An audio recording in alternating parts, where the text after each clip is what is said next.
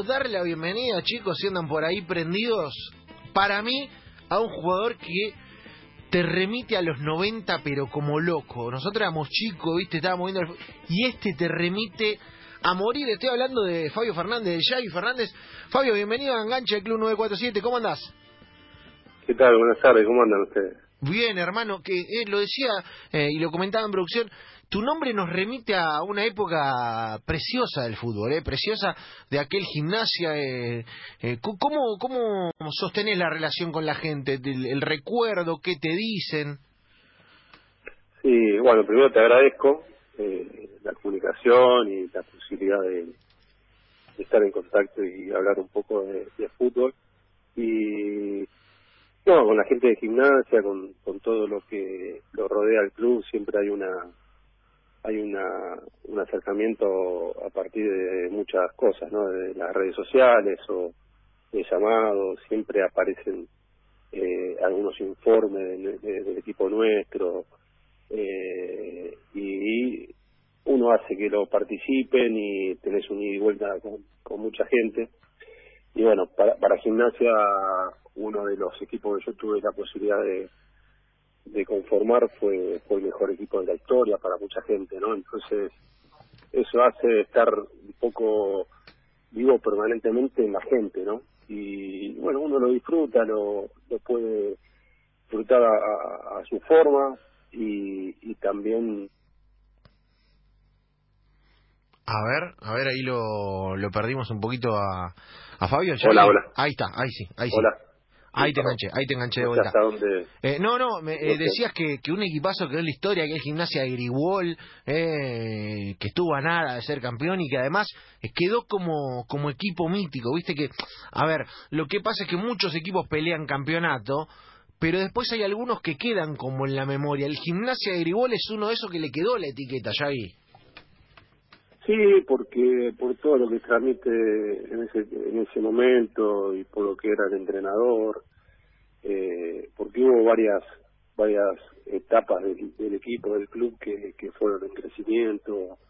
Nosotros tuvimos un primer equipo, después se fue transformando con la llegada del Beto Márcico, de Albornoz, de, de muchos jugadores importantes al club, donde nunca se imaginaba el club poder eh, contar con ese tipo de jugador. Entonces, a partir de ahí, el club empezó a crecer hasta mismo el club, obligado por la exigencia que, que los jugadores del equipo eh, daba dentro de la cancha. Entonces, fueron marcando épocas en un, en un fútbol donde antes los equipos eran mucho más fácil recordarlos de año a año porque los jugadores pertenecían mucho más a los a los clubes y y eso hacía eh, más genuino al, jugador respecto al club. Entonces eran otras épocas hoy hoy un jugador a seis meses sale de otro un año seis meses salvo lo- los grandes que pueden sostener a esos grandes jugadores los demás equipos. En el caso de de gimnasia o, ir a un equipo como algo así en el cual yo hoy, hoy trabajo eh, cuesta un poquito más sostenerlo eso. Eh, nada simplemente es lo que se ve hoy no Sí, sí, es verdad, es verdad. eh, eh, obviamente que, eh, que el recuerdo está, que, son equipos que quedan en, en la memoria, eh, que de, alguna manera eh, la gente se sigue acordando, ¿viste? Que pasan los años y, queda como inmortalizado y además porque, sobre todo el caso de Gimnasia, es un club que, que ha tenido dificultades, que le ha costado bancarla, eh, que, que sus hinchas son sufridos, entonces las buenas épocas se recuerdan mucho. Yagi, vos sabés que sos en redes sociales en una referencia permanente, no sé cómo te llevas con eso, pero sabés que hay una frase que te, que te, no sé si te identifica, pero que quedó en la memoria eh, del querido viejo Timoteo. sí sí lógico lógico que son cosas que pasan y en esa época eh, en esa época resonó más por un montón de cosas por cómo fue en qué situación nosotros veníamos y hoy por ahí esas esas cosas pasan de largo viste es como que en ese momento eh, llamó mucho la atención y la verdad que son anécdotas que uno tiene que las puede compartir que las escucha y, la, y hasta se divierte. Eh, pero bueno, eh, es parte de lo que uno vivió y, y, compartió dentro de una cancha. vamos a poner el, audio que tenés por ahí, Javi, el, audio del viejo Timoteo. Aparte, es más allá de la chanza, como homenaje al querido Timoteo, un crack, pero absoluto. Y ahora me quiero meter en tema Timoteo y preguntarte por él. A ver, lo escuchamos un cachito, esa mítica frase de Timoteo en el, en el, costado del campo de juego. No sé qué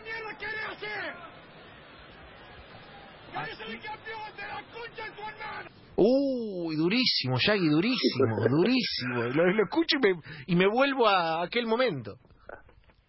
Sí, en realidad yo no lo escucho. No, no, no, yo no escucho nada de eso. No.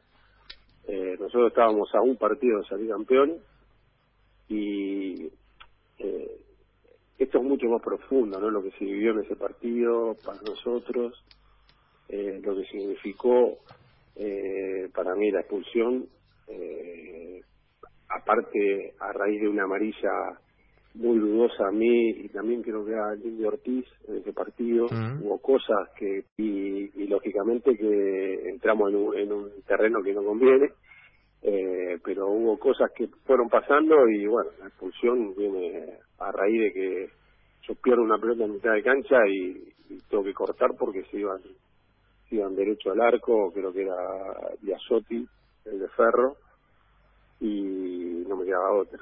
Preferí la expulsión antes de gol, eh, por todo lo que significaba. Pero bueno, eh, obviamente no, no, no, nosotros no lo escuchamos, lo escuchamos después porque sale, sale en la tele. Pero bueno, es parte de, de la salida de que Vos, decís que hubo algo raro, o sea, la sensación que te quedó fue que hubo algo raro. No, no te pido que me digas qué ni cómo, pero a vos te quedó la sensación de que a Gimnasia hubo algo raro en ese partido. Nosotros en ese momento eran cinco amonestaciones y no jugabas el último partido.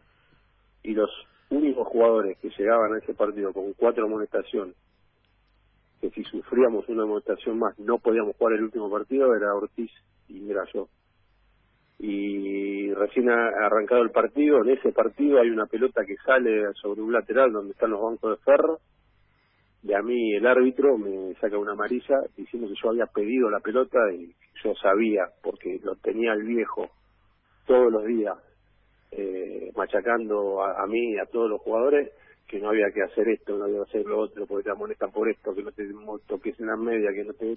Y yo justamente iba a pedir una pelota sabiendo que yo no pedí ninguna pelota y a mí me amonestó por eso. Entonces yo ya con eso no podía jugar el último partido. Entonces para mí la expulsión después, todo lo que venga en una en un momento de riesgo, si me iban a convertir, yo lo iba a utilizar, que pasó. Pero el otro jugador fue Ortiz, también lo amonestan, sabiendo que tenía cuatro amarillas. amarillas. Eh, son cosas dudosas. Después pasa el otro partido del campeonato anterior contra San Lorenzo, mm. Yo estoy contando una intimidad que es un, poco lo que pasa en el fútbol, el folclore, ¿no? Que hay eh, contra San Lorenzo, que San Lorenzo fue el que salió campeón y nosotros perdimos el campeonato. Al otro campeonato, nosotros en cancha de San Lorenzo, que ganamos 2 a 0, me parece, lo expulsan a Ruggeri. Y Ruggeri, el árbitro, le dice: Ahora me echas a mí. Dime, cuando tuviste que echar a, a ese lo echaste sabiendo que no servía o sea, todo un montón de cosas. Como que Ruggeri le decía al árbitro, eh, en la anterior nos tiraste a favor a nosotros y ahora me tiras en contra. Sí, una cosa así, te la cuento así, pero para que vean las charlas que a veces te estoy contando una anécdota. No deja de ser una anécdota, no deja de ser algo que, que, que pasó y pasó y listo y ya está. Pero a veces, viste que esas cosas, las, las dudas siempre existen. Para mí, para mí particularmente, hubo duda en mi jugada, en la jugada de Ortiz, pero bueno, hay que hay que respetar todo, ¿qué va a hacer? Sí, sí, el, el, sabor... Es parte de esto el sabor que, queda de aquel momento. Contame alguna de, Timoteo, Yagui, para, para eh, dimensionar a la gente, para que, eh, viste, por ahí el pibe que no lo vio o, el que no lo tiene tan fresco, porque obviamente en los últimos años Timoteo eh, se, ha, se, ha, recluido un poco más, no ha tenido tanta vida pública. Contame cómo era él, eso del cachetazo, de la, palmada, cómo era el Timoteo del día a día.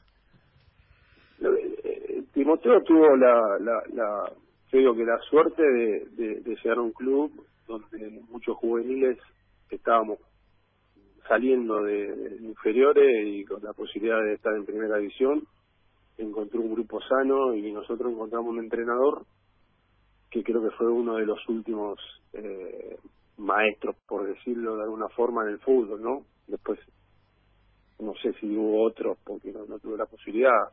Yo tengo un gran recuerdo de él, por lo que me enseñó en, el fútbol y sobre todo en cómo el objetivo de, de, lo que era, lo que se estaba viviendo, de la vida, de, muchas cosas. Eh, yo creo que fue un poco respetado por eso, por su trayectoria y por lo que nos fue dando. Obviamente que a él lo ayudaron mucho los los resultados y los resultados ayudan a cualquier entrenador. Eh, pero lógicamente que era un, un día a día permanente de, alegría, de, de mostrar enseñanza permanente a nosotros. La gente que se acercaba sentía mucho respeto, entonces él lo aprovechaba muy bien, era una persona muy muy divertida en el día a día, entonces permitía ciertas cosas que y logró que el que el que no jugaba también esté atento a la, a la situación y él arriesgaba muchísimo con los que no jugaba también para que en algún momento tengan esa posibilidad. Así que todo eso nos fue dando nos fue dando importancia en el fútbol y él nos enseñó toda esa esa eh, esa forma de vivirlo el fútbol. Yo después tuve a, Menotti no y para mí es un es entrenador de los que de los mejores que tuve. Eh, en primera no tenés mucho entrenador en esa época, tuve varios, pero tampoco tuve muchos, pero de todos tengo un recuerdo, pero de Menotti también a su forma, a su estilo, muy similar a lo de a lo de Timoteo, son los entrenadores que yo los respeto y rescato muchas cosas. No, claro, cuando uno dice Menotti es, es tremendo. De, Menotti me han contado mil historias eh, y, siempre es una referencia, viste, de, eh, del anecdotario. y, Timoteo también, viste, Timoteo también son esos personajes que, eh, bueno, de, Timoteo tiene su, su estatua y, de alguna manera son estatua del fútbol argentino, Fabio. Son, viste, tipos que, que quedaron en el bronce y, que van a quedar además. Mira, yo, yo soy entrenador hoy tengo la posibilidad de, de, trabajar de esto y, y yo digo que fue, y decimos los que lo tuvimos, que era un adelantado. Nosotros muchas veces entrenábamos, en el año 95, cuando perdemos el, torneo, entrenábamos, muchos entrenamientos los hicimos con línea de tres y jugábamos con cinco y dos, dos adelante. Y después jugábamos con cuatro atrás, o sea, los partidos los jugábamos con cuatro y entrenábamos con línea de tres. Y en una de las charlas que tuvimos, preguntamos, no me acuerdo bien cómo fue, no recuerdo, pero le digo, yo estoy preparando el equipo para el año que viene. Y el equipo del año que vino fue con línea de tres, con cinco, con Márcico, con los mellizos, con, con... Entonces preparo durante un año un equipo para el día, para el año posterior. Entonces, mira, eso no te marcan algunas cosas, ¿viste? de una persona que eh, iba más allá del día a día y lo mismo pasa con, con, Menotti en su forma de transmitirlo. Eh, yo con Menotti rescato muchas, muchas cosas y trato de implementarlas a mi forma y al, a la actualidad. Eh, me parece que son entrenadores que fueron un adelantero, como seguramente Bilardo, el que lo tuvo, debería tener su, su, su, su estilo y su forma, que dicen y hablan muy bien de Bilardo. Yo no tuve la posibilidad sí lo conozco a Pachamé, porque estuve en una selección juvenil un tiempo y reconozco algunas cosas. Pero bueno, creo que hubo grandes entrenadores y, y eran eran maestros, ¿no? Te enseñaban muchas cosas aparte de, simplemente de lo que ves un, o lo que ve uno del fútbol. Qué lindo, qué lindo rescatar esos personajes de la mano de Fabio Fernández, el Yagi, eh, aquel hombre de, gimnasia, de Independiente. Eh, recordamos la historia de aquella puteada. Para cerrar ya y, valorando y, tratando, uno con, un tipo como Gribol, ¿viste? Lo ve como, como abuelos de todo, ¿viste? Son, como abuelos del fútbol eh, y son queribles. Eh, ¿Pegaba fuerte antes de entrar a la cancha o, la, o la manejaba? No, no, él arranca con, con el, el, golpe en el pecho, que bueno, bueno, le pone el pecho, pero después no sé qué le pasó, que empezó a pegar cachetazos, y claro, y nosotros lo mirábamos diciendo, y él te decía una frase, no te cagué, eh, poné la cara, no seas cagón, claro, y te dice así, te pega un cachetazo, ¿qué le vas a decir?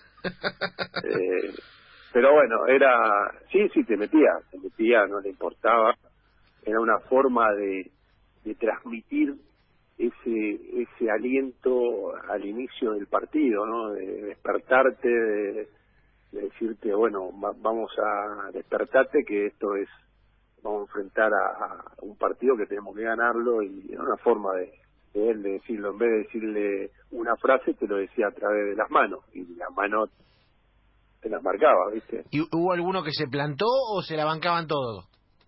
No, no, no. Eh, por eso te digo que el respeto que él tenía eh, iba más allá. Si te metía una piña, también te la bancaba. Era Timoteo, claro, la estatua, la estatua de Timoteo. Eh, Fabio, eh, gracias por este rato acá en Enganche en el Club 947. Eh, Y nada, hermano, a, quedarse en casa y a bancar la, la cuarentena, que es lo que decimos siempre. y gracias por la charla. No, por